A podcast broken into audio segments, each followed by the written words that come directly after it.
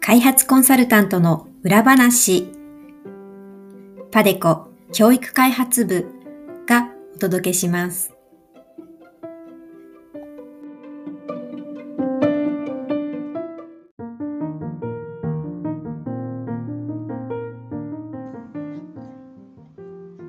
皆さんこんにちは。ポッドキャスト開発コンサルタントの裏話へようこそ。この番組は株式会社パデコ教育開発部より国際協力の現場で活躍する開発コンサルタントのお仕事にまつわるエピソードを中心に配信しています。開発コンサルタントの仕事内容や現場の声、そしてその舞台裏などを様々なゲストとの対談を通じてご紹介します。開発コンサルタントというお仕事の魅力や醍醐味をより多くの皆さんに知っていただけたら嬉しいです。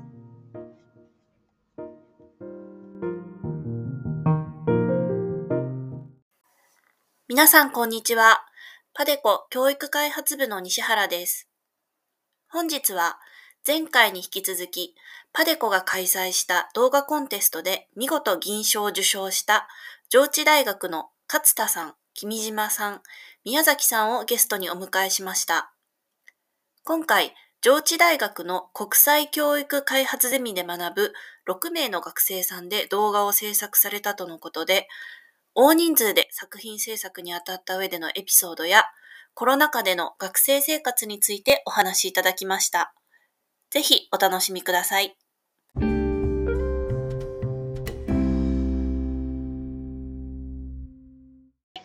それでは、えー、本日は上智大学国際教育開発ゼミから、えー、3名の方をゲストにお招きしています。皆さんどうぞよろしくお願いいたします。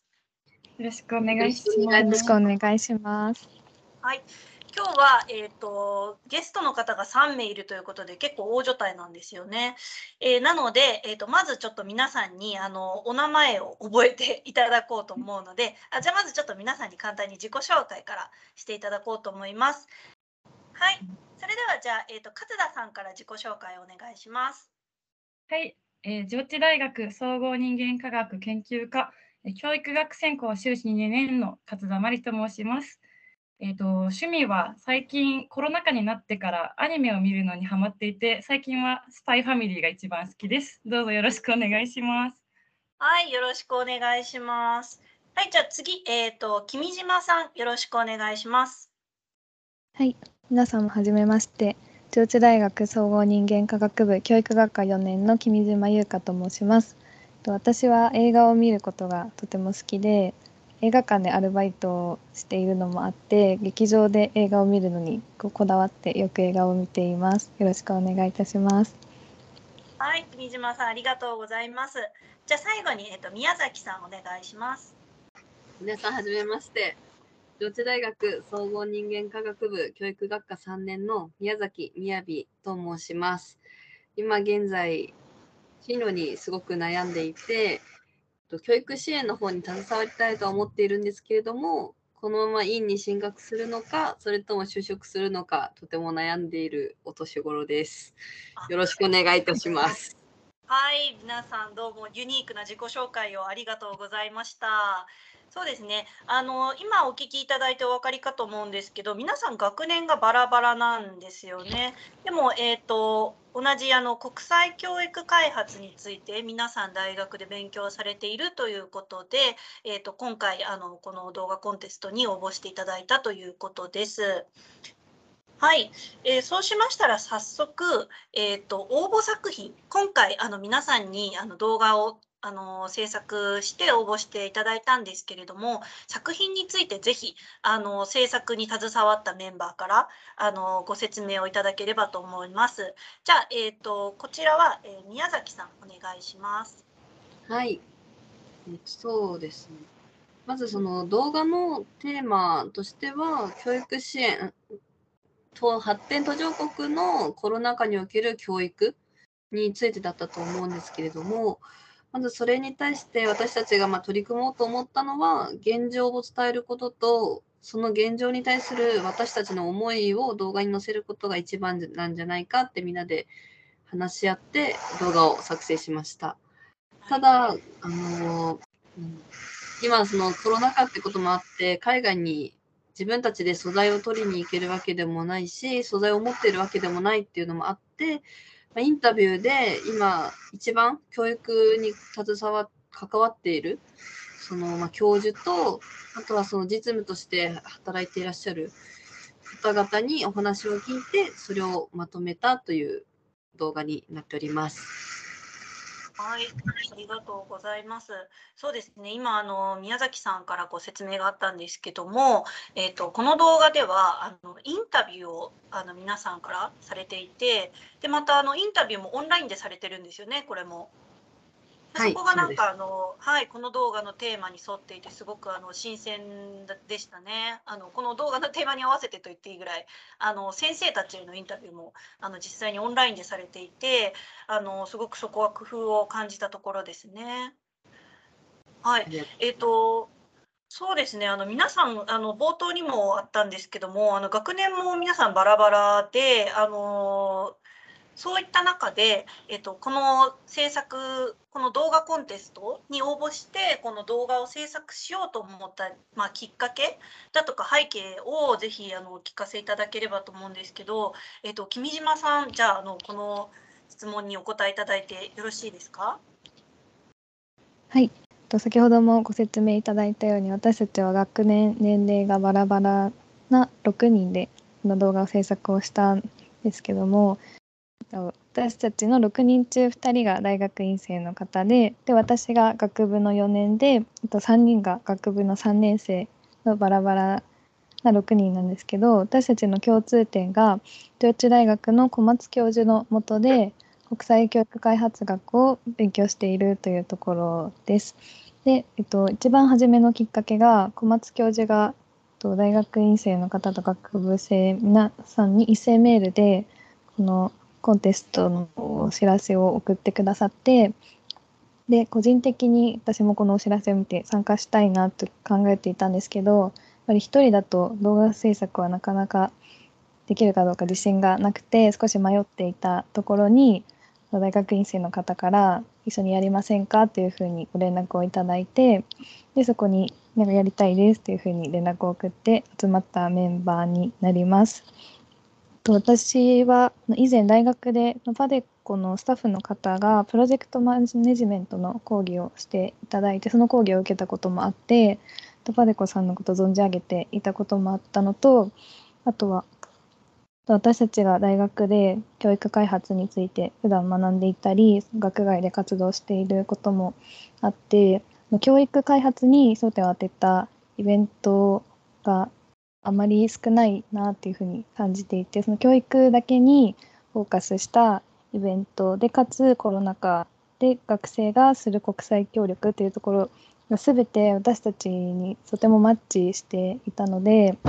これはぜひとも参加させていただきたいというふうに強く思ったのがきっかけでになります。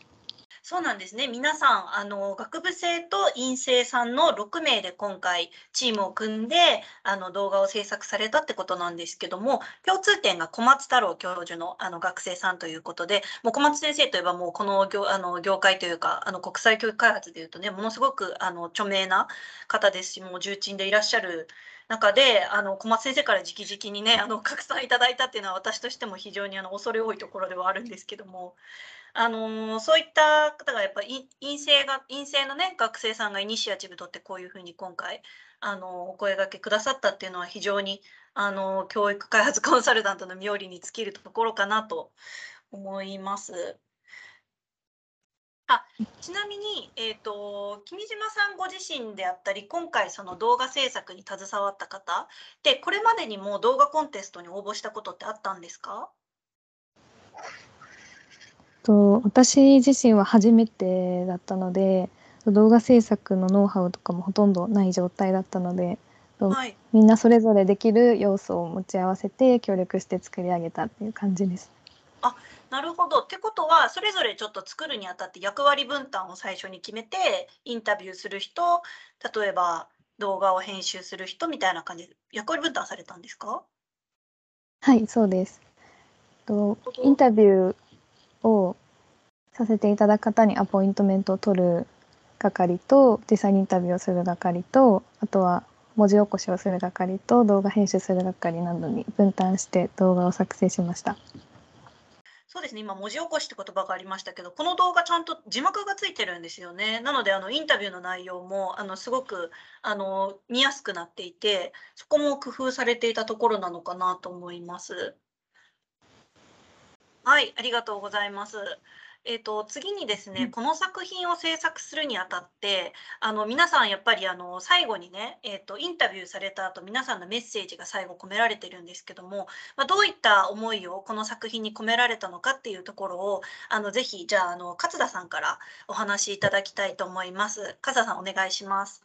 はい、えっと一番にこの動画に込めた思いとしてはやっぱりコロナ禍によって変わった教育における課題というものをまず知ってもらって、えー実際こうやっぱ教育現場の近くにいる人の声現場の声っていうことをあまり聞くことができないのでその中でも国際教育開発学の教授並びに NPO 法人や NGO のスタッフの方に、えっと、現場で実際に起こっていることがどんなことかっていうことをのリアルということを聞くことで私たち学生にはじゃあ一体何ができるのかっていうことを考えるきっかけになってもらったらっていうことをあの視聴者の方にあの 感じていただければなっていうことを目的としているっていうのが第一番です。あの最後に私たちのメッセージもあるように実際にこう知って自分たちに何ができるのかって考えると本当できることってほんのにわずかしかないかもしれないんですけどやっぱ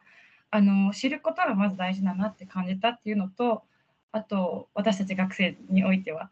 あとそれをやっぱどうやって発信していくのかっていうことも大事だなっていうふうにこの動画を作成していて思いました。以上です。はい、勝田さんありがとうございます。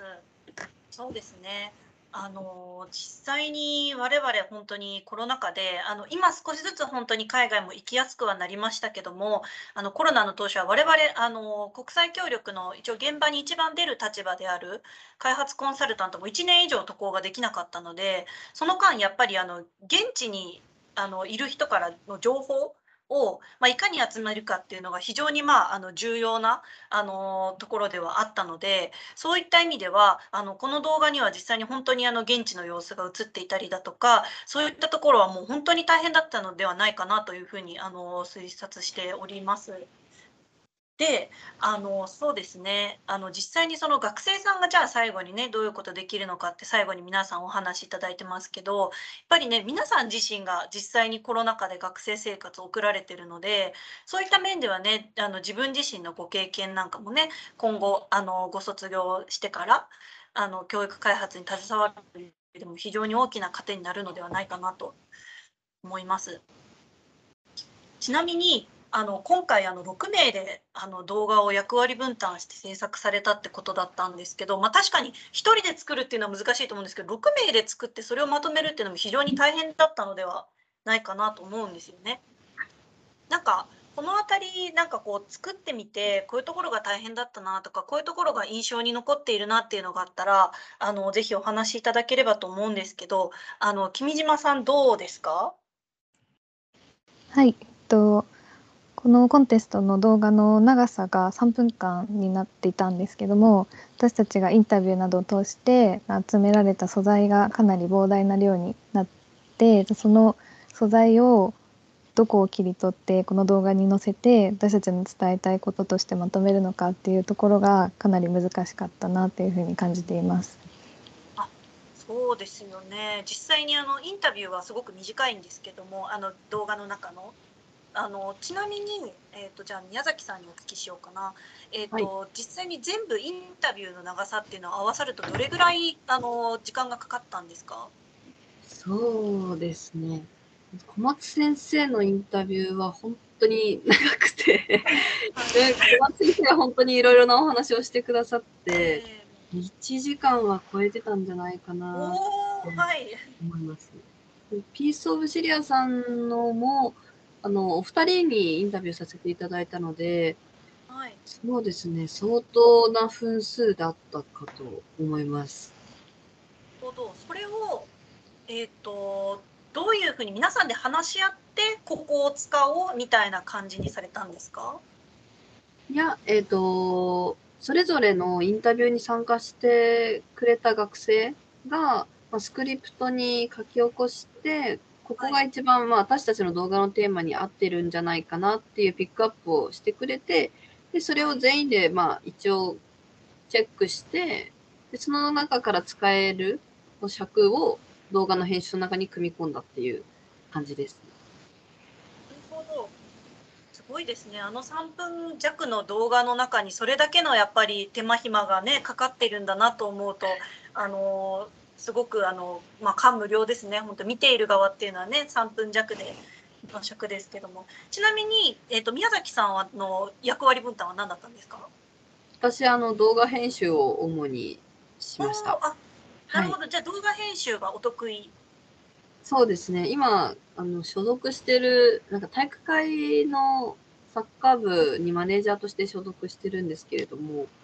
あの、そこで広報に力入れてまして、で動画作成を、まあ、担当してるっていうのもあって、まあ、日々はい動画作成してるので、まあ、そこで力になれるかなと思って。へえ、そうなんですね。はいいや本当にこれあのなんていうか動画コンテストとは直接関係ないかもしれないんですけどそういったその広報とか動画あの編集スキルっていうのはあの国際協力でも非常に役立つんですよね。であの 今本当にそのなんていうか開発コンサルってすごくいろんなマルチスキルが求められるんですけどそういったやっぱりね自分の活動自分たちの活動を広報していくとか発信していくときにそういうスキルだとかノウハウがあると非常に役立つので、ぜひあの覚えておいていただければと思いますこの点。はい、ありがとうございます。えーそうだったんですね。なるほど。はいわかりました。ありがとうございます。ちなみにあのね皆さんほとんどえっ、と学生生活のまあ半分以上がこういうふうなコロナ禍で難しい状況下であの過ごしてこられたと思うんですけど、勝田さんなんて今えっ、と修士の2年生ってことはえっ、と学部生の時はまあ言ったコロナ前の生活で修士はあのコロナ禍でっていうことだと思うんですけどどうですか？実際にコロナ禍で送る学生生活っていうのは。そうですね。私個人としてはやっぱりあの対面授業が当たり前だった時代の方が個人的には好きだなって思ってるんですけど、あまりこのコロナ禍でこうオンライン授業に変わったことにデメリットっていうのはそんなに強く感じていなくて、っていうのももしかしたら友達がいたとかそういう安心感からあるものかもしれないんですけど、はいはい。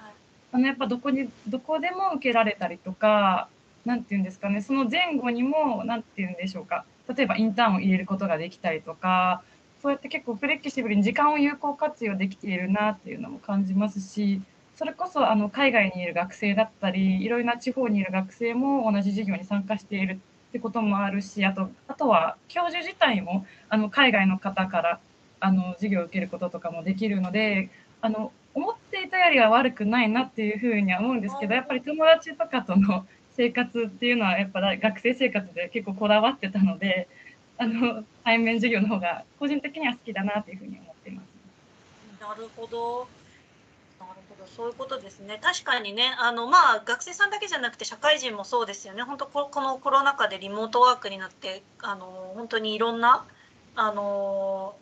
大きな変化があったことはもう学生も社会人も一緒かなっていうのは思いますよね。えっと、君島さんどうですか？実際にあのね、あの4年間のうち3年ぐらいはもうコロナ禍での学生生活だと思うんですけど、はい、えっと、私はもともと国際協力がしたいと思って今の大学に入学したので入りはい。入ってすぐの頃はやっぱ大学学部中にいろいろな国に行って実際に自分でも活動してみたいなっていうふうに思って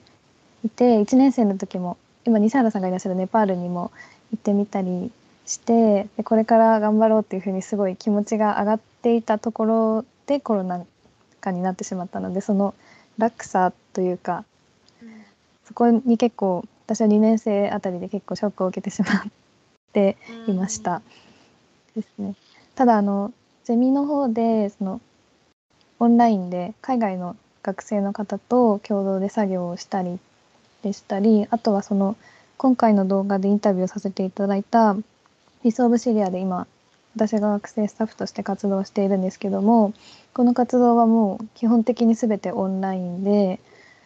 行ってでプロジェクトなどもオンラインで全て完結しているところを今目の当たりにしてもうオンラインでできることの可能性っていうのも同時に今学んでてどっちがいいっていうのはとまだいいやっぱりコロナ前の方が個人的には楽しい部分もあるんですけど世界をに目を向けていろんな人とつながるっていう面で考えればオンラインにいろいろ発達したところはこメリットなんではないかなっていうふうに感じています。はいあの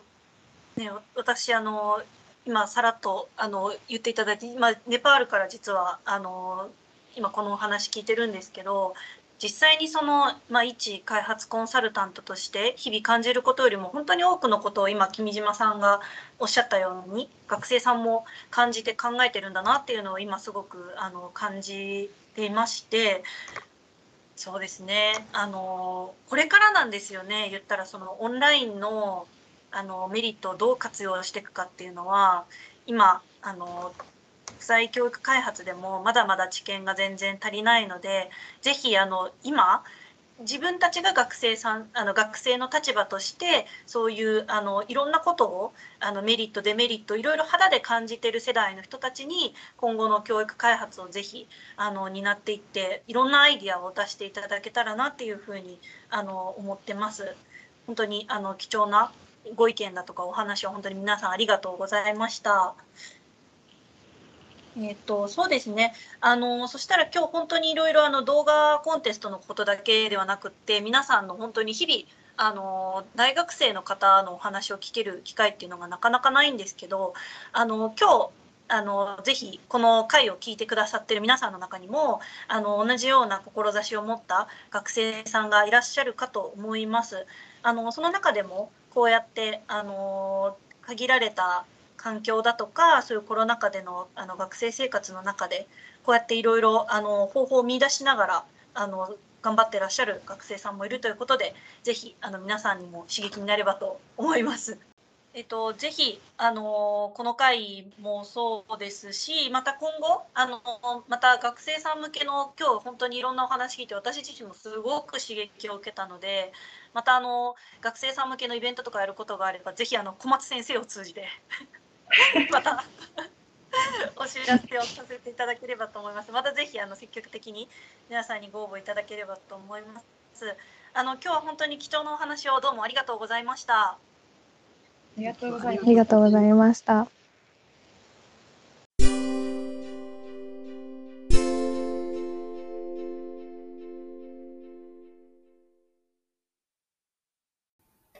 次は、パデコ教育開発部からのお知らせコーナーです。この番組では皆さんからのコメントやリクエストも募集しています。番組で扱ってほしいテーマ、質問、ご意見、ご感想などありましたら、Facebook、Twitter、YouTube にぜひぜひお寄せください。なお、パデコ教育開発部のウェブページは、アルファベットでパデコ .education でアクセスしていただくことができます。また、この番組のプロフィールページに Facebook、Twitter、YouTube へのリンクも載せていますので、そちらもぜひチェックしてみてください。いかがでしたでしょうか？大学の先生や NGO 職員の方から現場の声を聞き、それを3分間の動画で視聴者に届けるための工夫は想像以上に大変だったと思います。